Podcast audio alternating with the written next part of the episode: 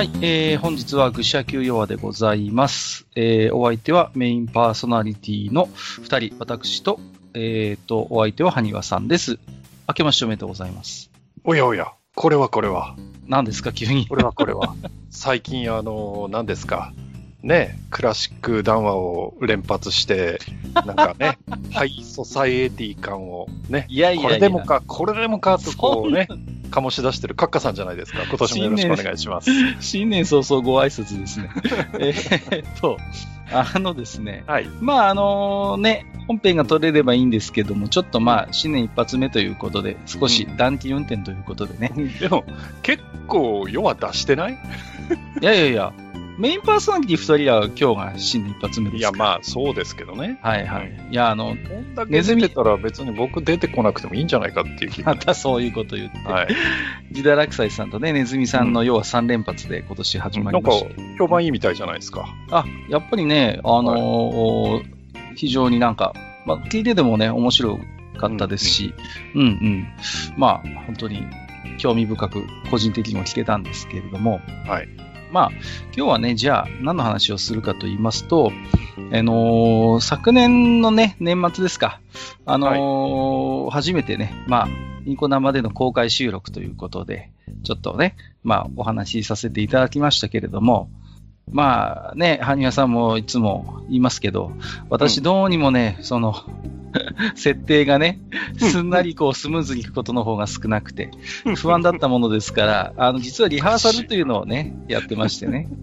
で、この、リハーサルの方のトークっていうのは、まあ、ポッドキャスト上には上げてなかったんですけれども、はい。あの、そこで、じゃあ、どんな話したかって言いますと、うんまあ、あの、最近ね、我々二人が読んでいる、まあ、コミックのお話をちょっとさせていただきましたので、はい。まあ、改めて今日はね、えー、弱ということで、このポッドキャストでも、えーそのお話をしたいなと思ってるんですけれども、はいはい。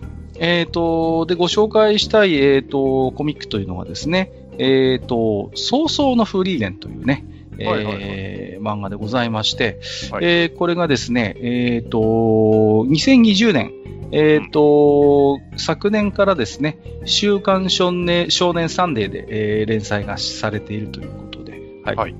で、えっ、と、私今手元に、今現在ね、3巻まで単行本が出てるんですけれども、うん。えーこの漫画がすごい2021男編第2位ということで、はい。まあ、あのーちょっと最近注目されている、まあ、えーコミックなのかなというところでございましてね。うんはい。まあ、ちょっと今日はね、それの話をしようかなと思ってまして、はい。まあ、あのーきっかけはね、それこそマスターのツイッターを、まうん。あ、拝見してましたら、はいえーこれのコミックを買っているということをね、はいはい。マスターがつぶやかれれてまして、はい。うん。で、なんか私もね、なんか、あこれはちょっと面白そうだなと思ってですね。ほう。はい。私もそれで、えー早速単行本を3巻、えっ、と、入手しましてですね。ええ。えーまあ、ざっと読んだんですけれども。うんまあ、なかなかね、やっぱりね、うん、面白いなと思って。えー今日はですので、まあ、えーそんなね、えー漫画のご紹介をしたい、みたいなと思ってるんですけれども。はい。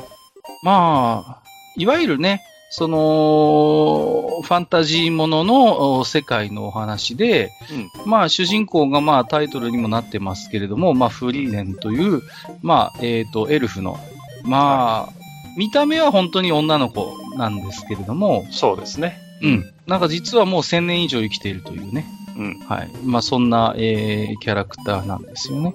うん。で、まあ、非常にこう、設定が面白いなぁと、あのー思うのは、うんもう、一度世界を救ってるんですよね。彼女を含めた勇者一行というのが。そうですね。はい。うんもう、うん実は魔王を討伐したうん後から話が進むというね。はうんこれがなんとも面白いじゃないですか。うんだから、ある意味その世界としては、その、まあ、平和になったというか、まあ、はい実は大団円から実はスタートしているということでね、い。う。うんん新鮮だったんですけれども、まあ、そんな勇者一行が、えっ、と、まず勇者としてヒンメルという、まあ、これはまあ人間ですよね。はい。うんそれから、えっ、と、僧侶のハイター。ね。はい。えーそして、えっ、と、ドワーフと思われるアイゼンですね。はい。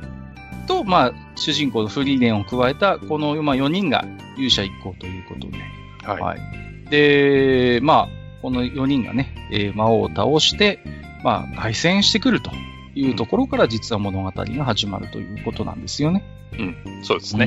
うん。うんで、まあ、あの、で、話の結構ね、こう、スピードが実は、えっ、と、進むのが途中まではものすごく速くてですね。はい。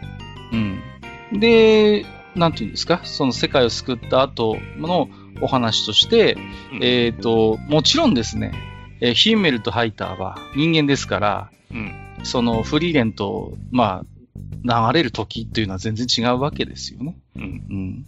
で、まあ、あっという間に時代がですね、その、どんどんどんどん、20年ぐらい、もう あっという間にこう過ぎ去るんですよね。そうそうそう。あれから20年、30年っていう感じで、最初のうちはどんどんどんどん時が進んでしまって、うん。フリーレンは全然、ね、見た目は変わらないんですけれども、うんあの時こう、冒険を共にした、まあ、青年ですよね。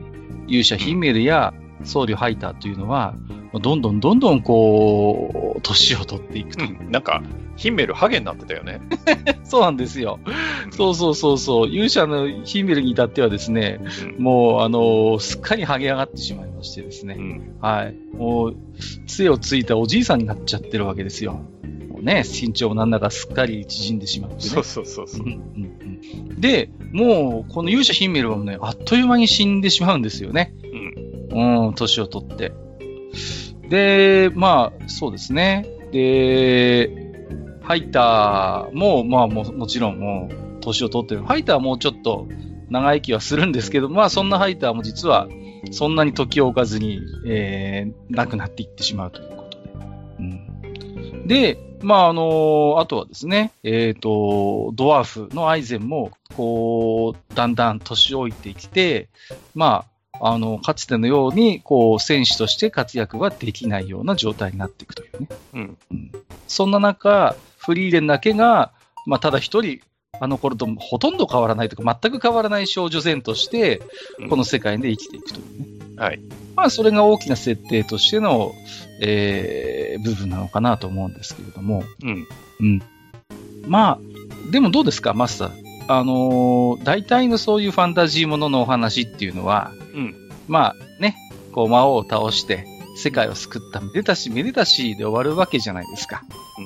で、でもやっぱり想像はしますよね。じゃあその後のお話ってどうなるのっていうことで。はいはいはい。うんうん、じゃあそんな魔王がいなくなった世界ってその後どういう風になるのかなっていうことを例えば、ね、私も思いますよ。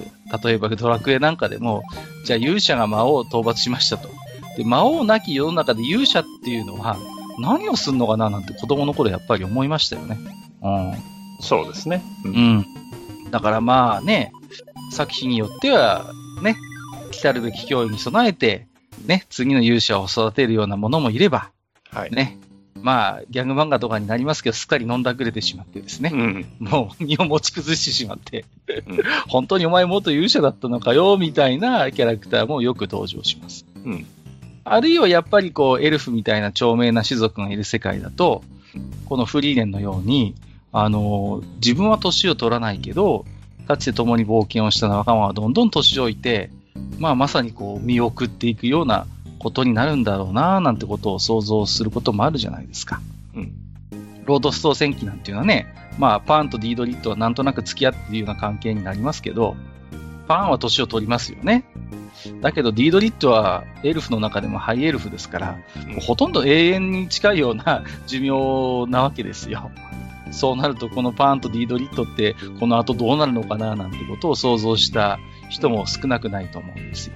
まあ、その辺はね、あの、人間とそのエルフの、まあ、恋というか愛というか、うんうん。えーそれが、まあ、最後には悲しい別れが待っているっていうのは、まあね、えー原点にして、えー始祖でもある指輪物語でもね、まあ、そうなんです。描かれている題材であるから、うんうん。うん。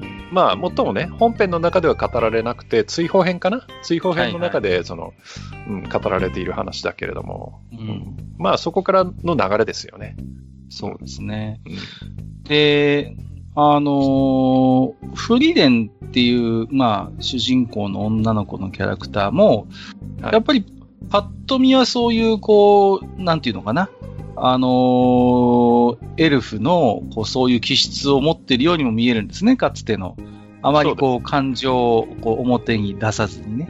うん。どちらかというと、どこか世の中をこうクールに見ているような、そういう印象もあるんですけれども、まあ、ところがですね、やっぱりその、フリーレンにも非常にこう感情豊かな部分があって、まあ勇者たちと実際に冒険をしたのは10年くらいだっていうことを漫画では言ってますけど、はいやっぱりこう、ヒンメルだったりハイターの、こう、死に際しては、やっぱり涙を流したりとか、んちょっと強がったりすることも言うんですけれども、やっぱり非常にね、こう、その10年というのが、えー、やっぱ濃い、濃かったんだろうなっていうことを思わせる。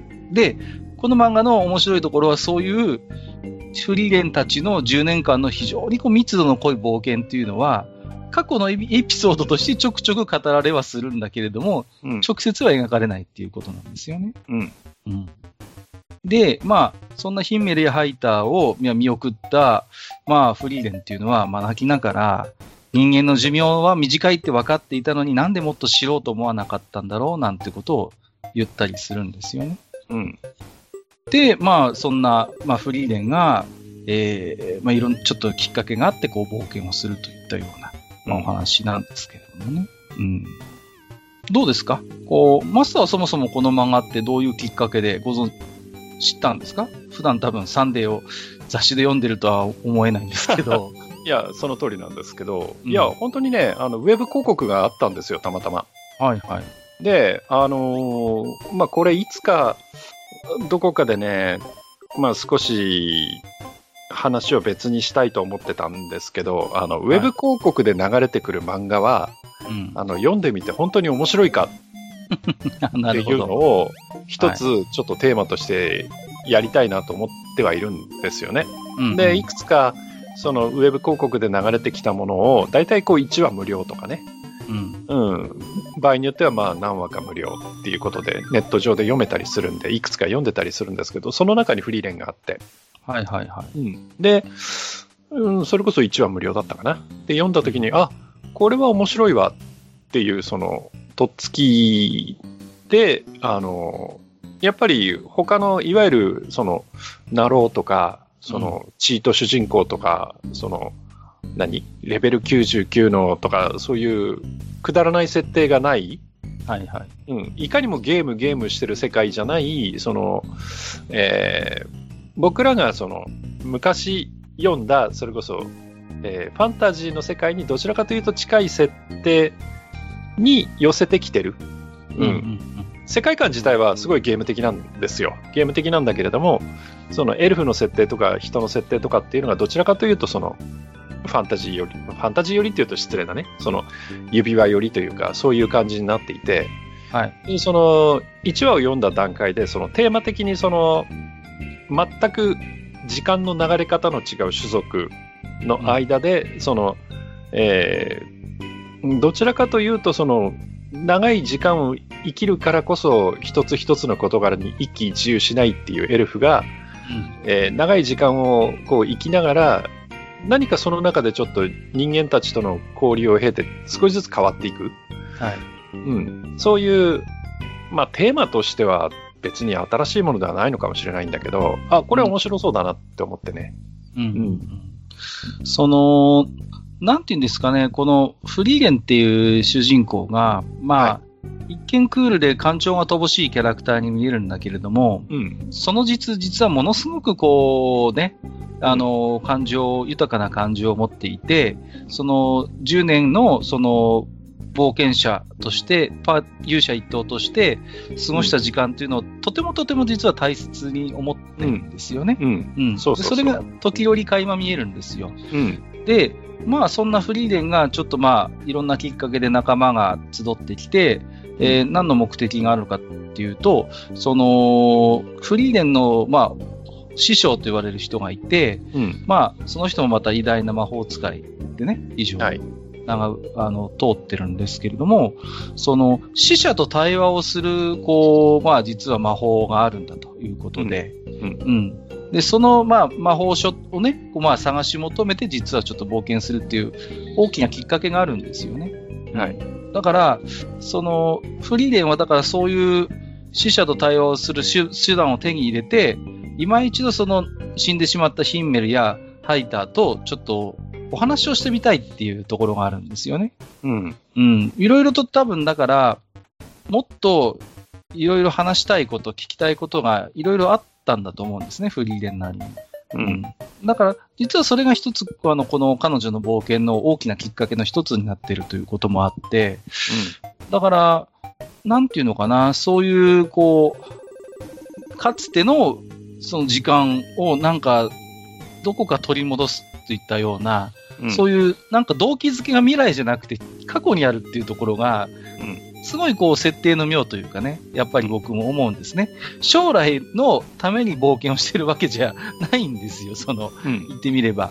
うん。彼女なりの過去に何らかの折り合いをつけるためのまあ冒険ををする。で、その中で、まあいろんなね、まあ、たまたま出会った村とか町で、まあその人たちを救ったりっていうことはもちろんあるんだけれども、うん。彼女自身の目的っていうのが未来を向いてるんじゃなくて過去を向いてるっていうところが、まあなかなか面白いのかなと。で、可愛いのはさ、こう、フリーレン自身はさ、もう何千年以上生きてるんだけども、まあ、正直その生活能力という部分でいくと、うん。かなり多分に難があると言いますかね。はいそうですね。うん。っていうところがあってね。そうそうそう。うん。だから、あの、他のエルフがどうかっていうのはちょっとわからない。うんと、フリーレン以外に出てきたエルフっていうのが一人しかいないので、そうんわからないんだけれども、あの、なんて言うんだろう、その、見た目相応の精神年齢というか、うんうんそういう感じなんだよね。長命種の割に、長命種で、なんかこう、達観したとこがあるかと思うと、なんかすごく子供っぽいところがあったりとかそうなんですちょっと不思議な性格してますよね。うん。うなんかね、どこかちょっと掴みどころがない部分があるんですよね。非常にこう、フリーレン自身は魔法使いとしての実力はものすごいものがあって、そうそうそう。かつての脅威であった魔族なんかを余裕で倒しちゃったりするぐらいの力がうんあるんですけれども、うんその実どこかちょっとこう、幼い部分がやっぱりあって、うん。で、まあ、フリーレンの弟子でフェルンっていう、まあ、これまた女の子が出てくるんですけど、まあ、彼女はかなり世話焼きをして、うんうん、正直、もう、あのーなんていうのかな。まさにあれですよね。こう、えーっと、ユリアンみたいな立ち位置というのかな？少しこう。例えて言うたらね。はいそうそうそうそう。また銀英伝の話になってきて。いやいやいやいや、はだからまあ、フリーレン自身が朝が弱かったりとか、うんちょっとこうね、うん、なんかしょうもない魔法にこだわってみたりとか、ちょっとやっぱりそういう不思議な部分があって、うんフェルンがそれに対してあれこれ気をもんだり世話役といったような、まあ、日常が描かれたりするんですけれどもね。うん。うん。だからね、フリーレンのそういう性格付けみたいなものが、なんていうのかな、非常にこう、つかみどころがない、やっぱり。うん。時折千年生きていることをこう、やっぱり察するような、そういう非常にこう、なんていうのかな、老成された価値観を垣間見せる時もありますし、一方で本当になんか、年相応の女の子の無邪気さみたいなのが見えたりして、なんていうのかな、非常にこう、主人公として魅力的に描かれてるのかなっていうことは思いますよね。うん。まあね、で、これが今、えーサンデーで連載されてまして、まあ、週刊誌ですからね、あのーまだ、えー昨年から連載が始まりましたけど、すでに単行本が3冊ということで、これからもある程度ハイペースで出てくるのかなとは思うんですが、はい。あのー週刊連載だと思うんですけど、うん。あの、その割にね、非常にこう、あの、なんていうのかな、タッチが丁寧で、うん、うんすごいこう、書き込みとかも非常に丁寧でね、あの、すっきりしてるんですよ。うん。で、多分ね、埴輪さん好みだと思うんですよ。この辺の絵のタッチみたいなものもね。うん。まあ確かに好みですね。はいうん、だと思うんですよね。うん。なんていうのかな。ちょっとこうやっぱサンデーっぽいって感じもしますしね、どこかね。あうん。私はそういうことをちょっと思いますよね。ーう。うんん。で、これはあの原作と作画の方がね、分かれてましてね。うんうん。で、原作は、まあ、山田兼人さんという方で、作画は安倍司さんという方が手掛けられてますけれども、うん。あのーなんていうんですかね。非常にこう、だから、うーん、割とこう、漫画として、まあ、読み応えもあるし、ストーリーもまあ、なかなか読み応えがあるというか、読み応えがあるものになってるかなと、うん、思いますね。そうですね。う。うんん。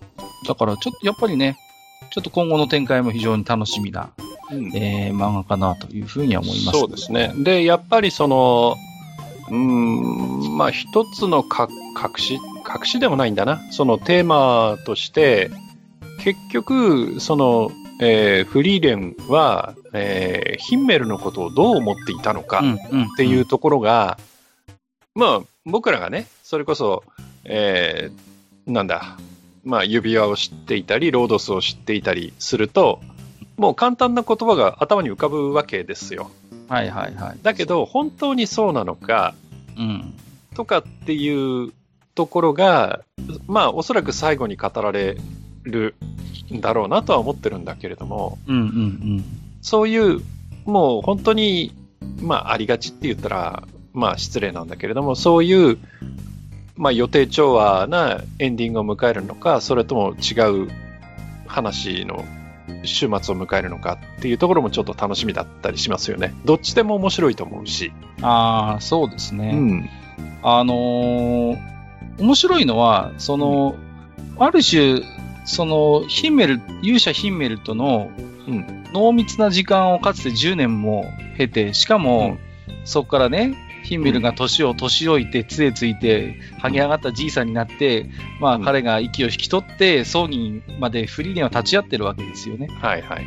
だから、ヒンメルの生涯っていうものにほぼフリーレンはある程度関わっている途中ブランクはあるにしてもね。うん。そういう人間に対して何かまだ、こう、抱えている思いがあるっていうところが、それが一体何なのかっていうのが、まだ、はっきりとは描かれてないんですよね。そのうんフリーレン自身の冒険の大きな動機づけにはなってるんだけど、じゃあ、それはマスターの言うの言うように、ヒンメルに対する思いって何なんだろうっていうのが多分大きなテーマだと思うんです、この漫画のね。で、もしかしたら、その、現状で、それが何なのかっていうことをフリーレン自身がし分かってないという可能性もある。うんうんうんうんはっきりとは分かってないのかもしれませんね。うん。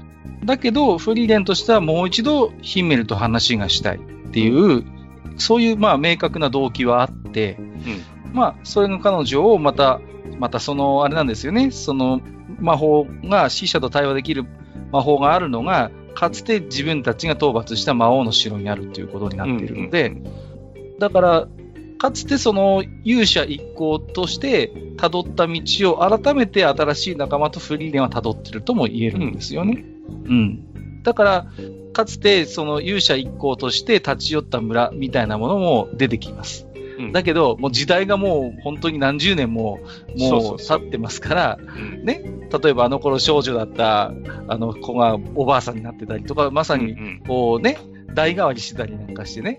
そうそうそう。で、あの、フリーレンのその姿を見て、ああ、あの、私の祖先から聞いていたそのまんまの格好ですみたいなことをうん言ったりね。うんうん。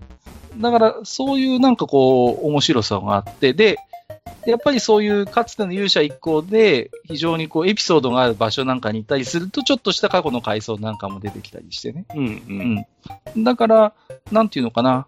今やっている冒険とかつての冒険みたいなものが途中途中ちょっとこうクロスしたりなんかしてう、んそれが非常に、なんていうのかな。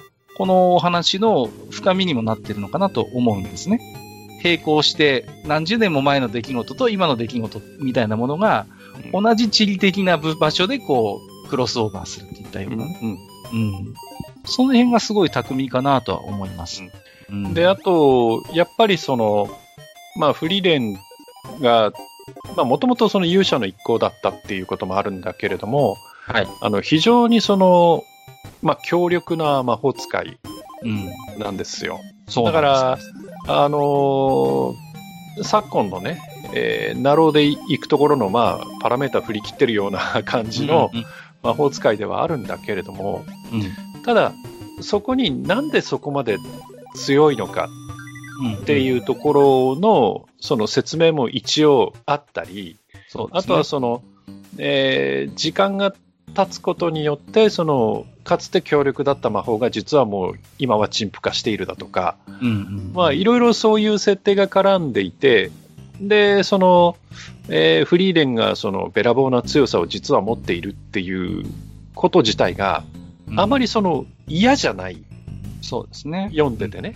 ううんん、だから、いわゆるなろうとかだと、あの、まあ、これは前に、どこかで自堕落さんが言ったかもしれないですけど、あの、やたら数字が出てきて、レベルだのなんだろうが出てきて、それが振り切っててみたいな、あの、非常にゲーム的なその表現をするなろう小説とかの作品が多い中で、はい。えーそういうのって、なんかそういう、えー値が振り切ってるだとか、チートだとかっていうことそのもの自体がなんかこう、嫌な感じを受ける場合ってあるじゃないですか。あ、まただよ、みたいな。うんうんだけど、フリーレンにはそれがない。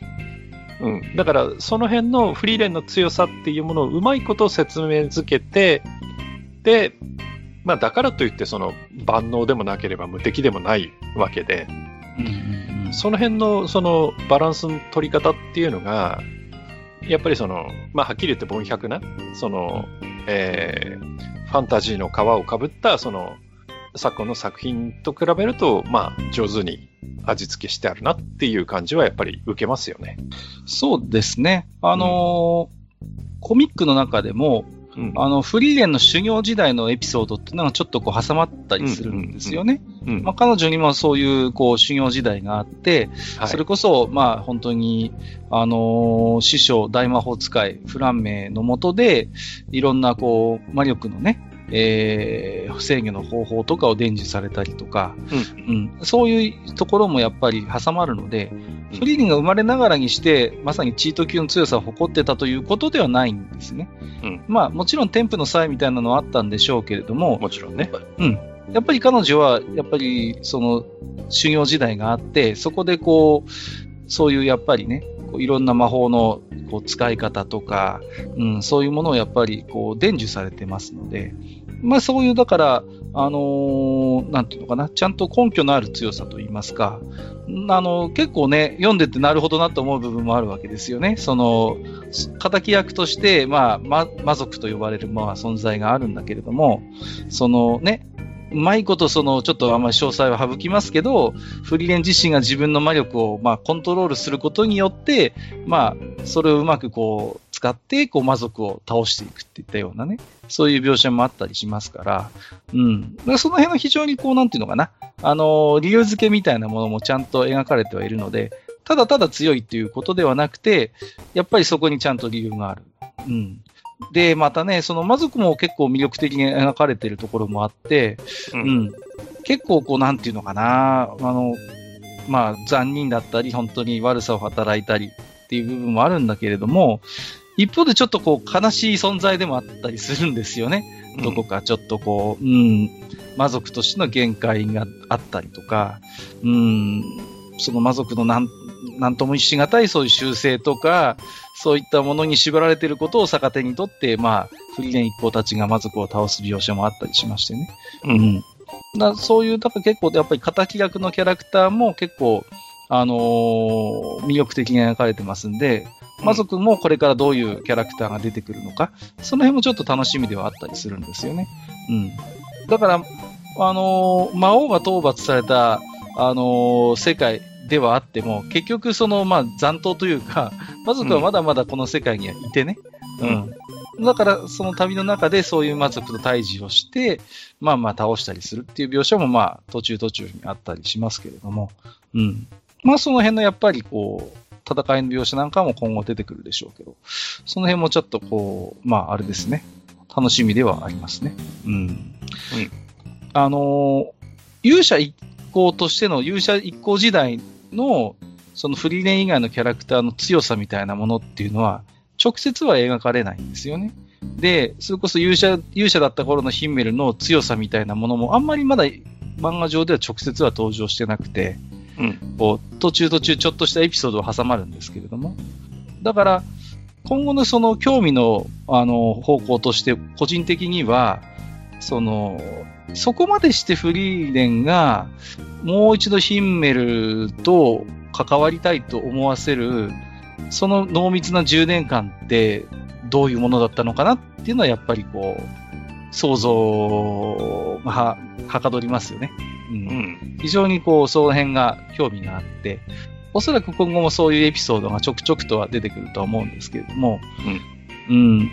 なんていうのかな、それが結局、漫画の中では、フリーレンの記憶としてこう、描かれるわけですから、うん。それ自身がやっぱり、なんていうのかな、彼女のそういう思いに触れる、うん、近づける、まあ、一つ、道しるべにはなっていくのかなと思うので、まあ、その辺がフリーレン自身のキャラクターの魅力とも相まって、うん、ちょっと、個人的には今後の展開として楽しみな部分かなと思いますね。うん。はい。えー、まあ、そんなところかな。なんかあとありますかね、語っとくべきことは。あ、まあ、フリーレン以降ね、現在のパーティーとしては、その、フェルンというフリーレンの、まあ、弟子の女の子、さっきと紹介しましたけど、もう一人ね、うん勇者パーティーの一員だったアイゼンの弟子としてシュタルクというね、うん彼もまあ人間の少年ですけどね、うんはい。まあ、あの、戦士として同行してまして、まあ、この辺のなんていうかな、あの、ドタバタ劇みたいな、うんうんうん。もう、まあまあ、ちょっとこうコメディタッチな部分もあるので、こう、その辺のちょっとこう、ふっと緩ませる描写もなんかあったりして、うん、なんか非常に面白く読めるなと思っております。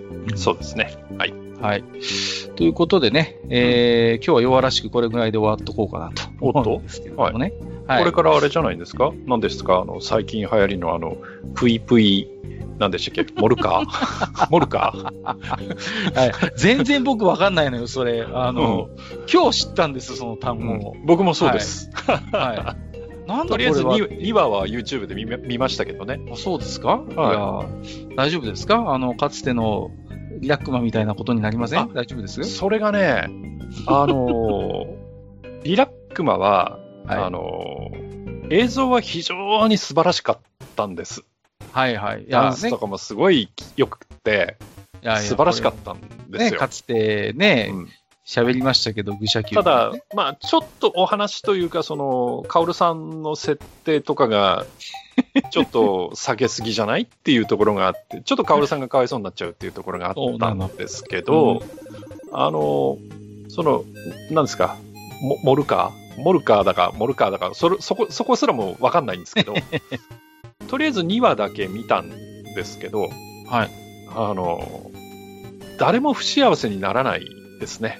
はあ、そうですか。ああの、楽しいですよ。あの、銀行強盗をやっつけろって話だったんですけど、まあ銀行強盗はね、最後、ひどい目に遭いますけど、はい。まあそれはね、あの、自業自得なんで、まあまあ、なんていうか、あ、いかにもなんかあの、えー、なんか子供、なんとか子供ショーみたいな中でやってるっぽい感じの作品ですね。ああそう非常に優しい感じの。はい。